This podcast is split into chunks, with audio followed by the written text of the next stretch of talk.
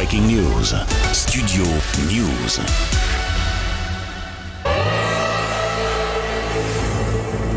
Un enfant a été enlevé. Ceci est une alerte enlèvement du ministère de la Justice.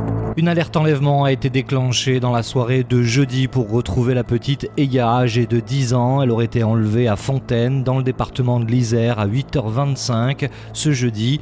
L'enfant mesure 1m60, yeux de couleur marron, cheveux longs, en dessous des fesses et brun de corpulence normale, je cite.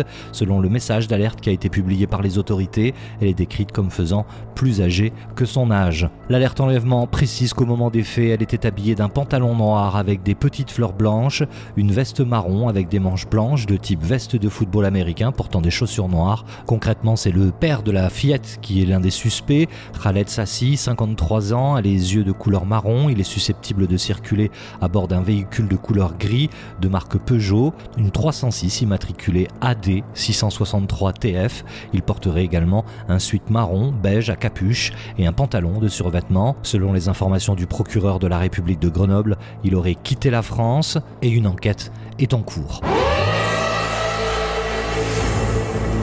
Un enfant a été enlevé. Ceci est une alerte enlèvement du ministère de la Justice.